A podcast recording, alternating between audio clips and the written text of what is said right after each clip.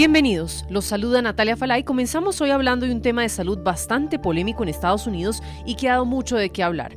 Pues los pediatras ahora han sugerido nuevas pautas para tratar la obesidad infantil.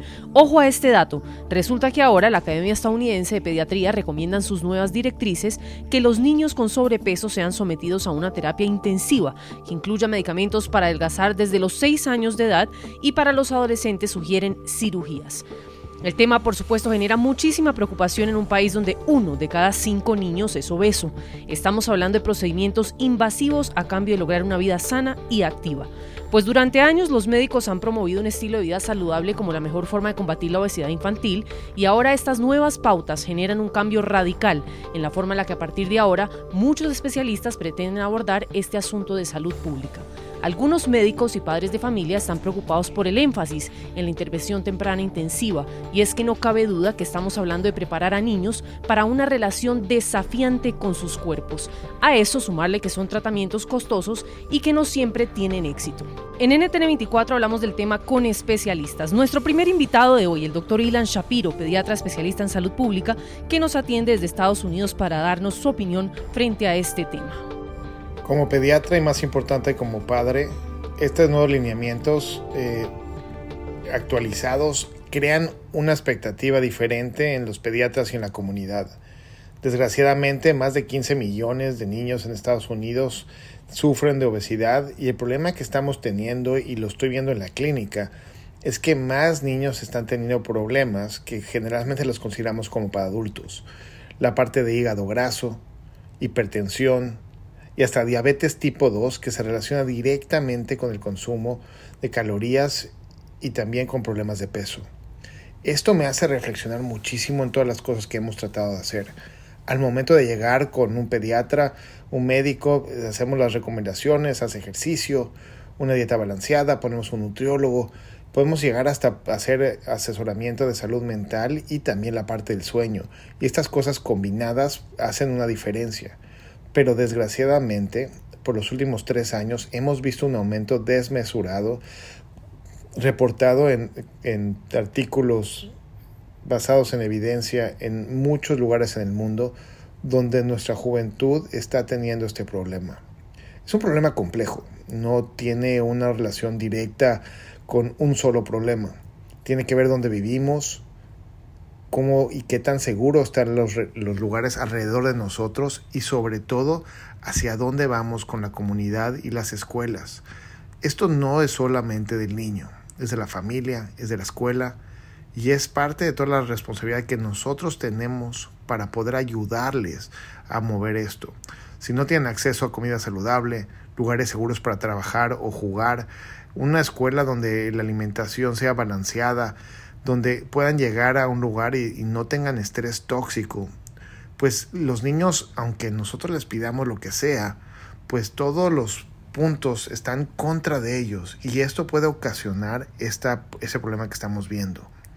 Las medidas que están haciendo y recomendadas por la Academia Americana de Pediatría son pasos a seguir. La primera es la parte de la educación, la segunda es un curso intensivo llevado por la mano del pediatra y un especialista para poder ayudar a la familia por un par de meses, para cambiar esas rutinas que nunca como padres realmente reflexionamos o nos enseñaron.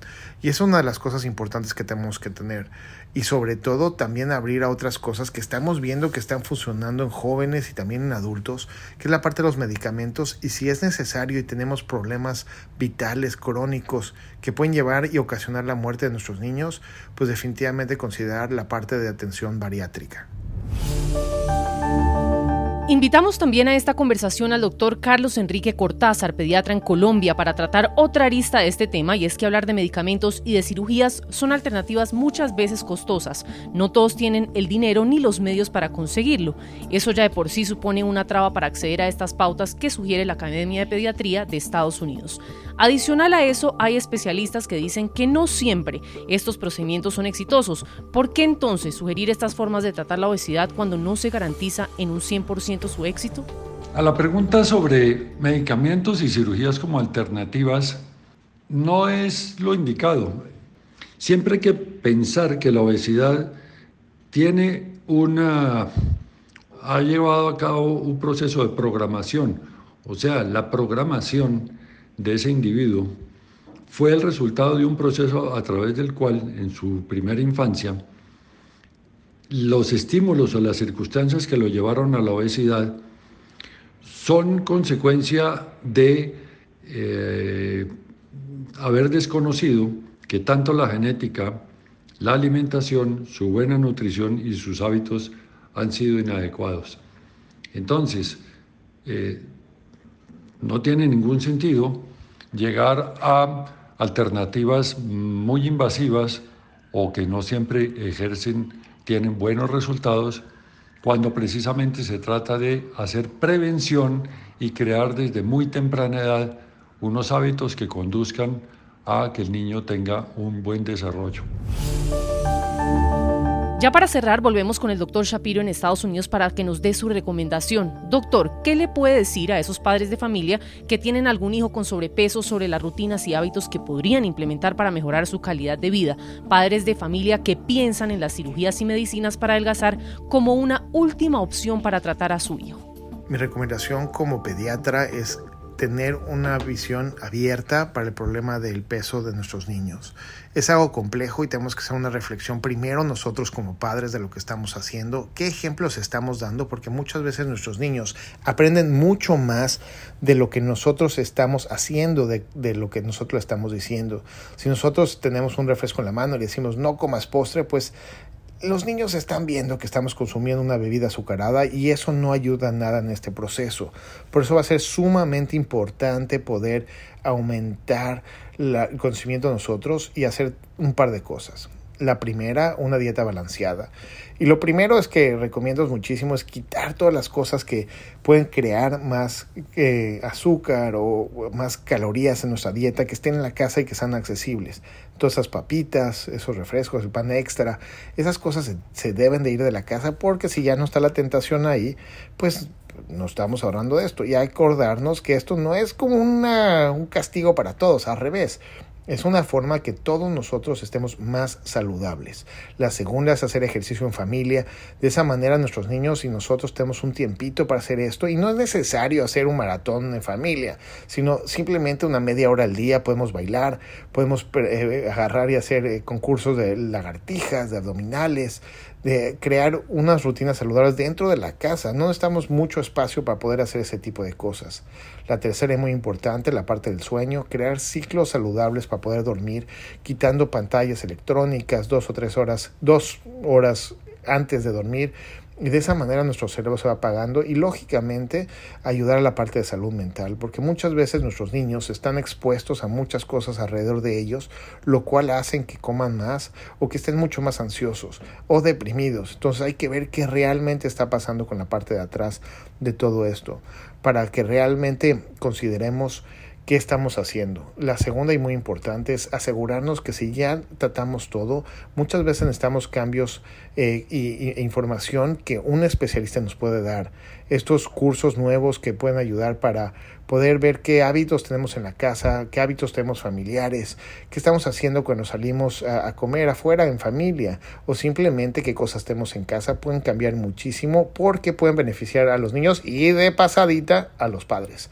Por último, si todas estas cosas están fallando y de todos modos tenemos diabetes, hipertensión, el hígado graso que estaba comentando en un principio, es importante tomar y abrir la puerta a considerar otros tipos de tratamientos. Igual que cuando nosotros tenemos una migraña, necesitamos ciertos medicamentos, una infección, necesitamos ciertos medicamentos, considerar los medicamentos que tenemos hoy en día para esto y si hay una historia y es clasifica a nuestro niño, poder considerar otro tipo de, tratamientos, incluyendo lo que es la cirugía. Pero esto debe de ser con un especialista que sepa lo que está pasando y entienda realmente y considere lo que está pasando en nuestra comunidad. BP added more than 70 billion dollars to the US economy in 2022. Investments like acquiring America's largest biogas producer, Archaea Energy, and starting up new infrastructure in the Gulf of Mexico. It's and, not or. See what doing both means for energy nationwide at bp.com slash investing in America.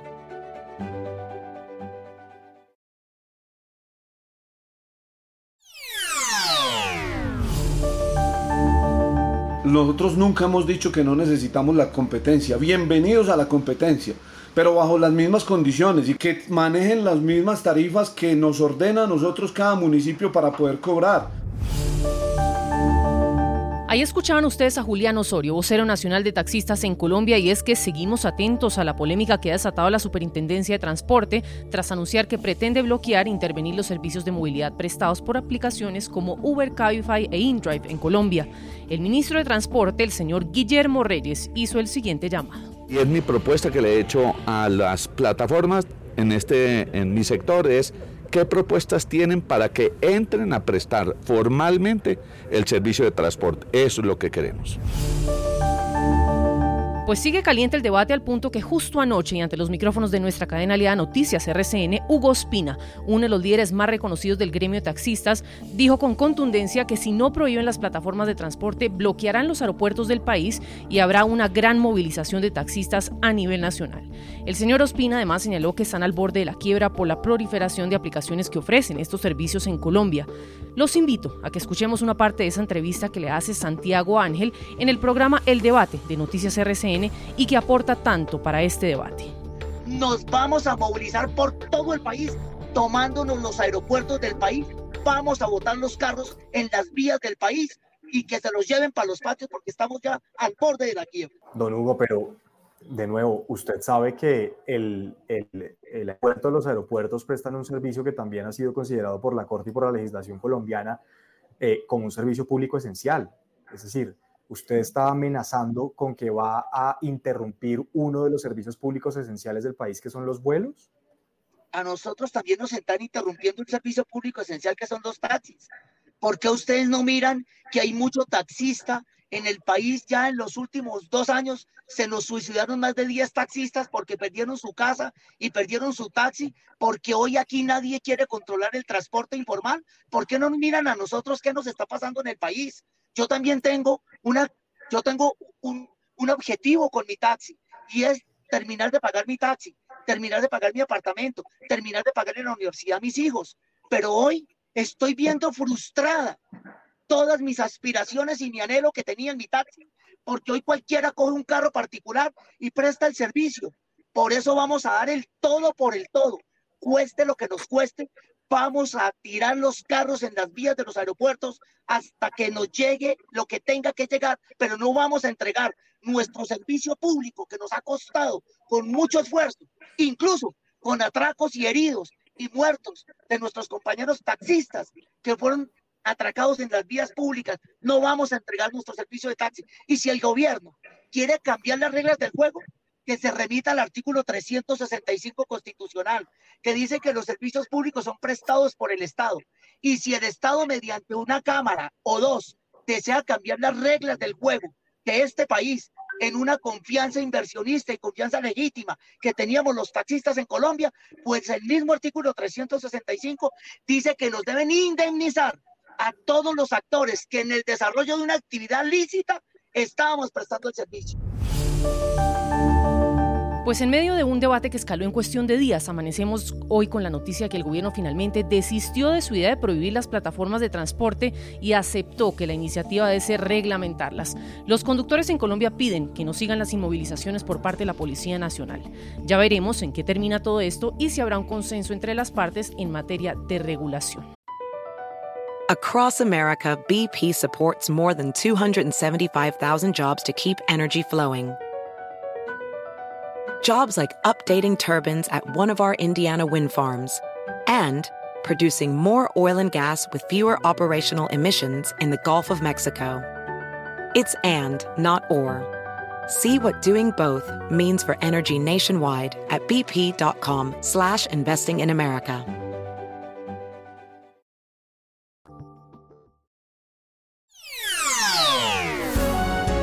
Si le gustó este podcast, puede buscar más de nuestro contenido en www.ntn24.com. Soy Natalia Falá y ha sido como siempre un gusto estar con ustedes. En mis redes sociales me encuentran como Natalia Falá en Twitter o en Instagram. En NTN24 te informamos y te acompañamos.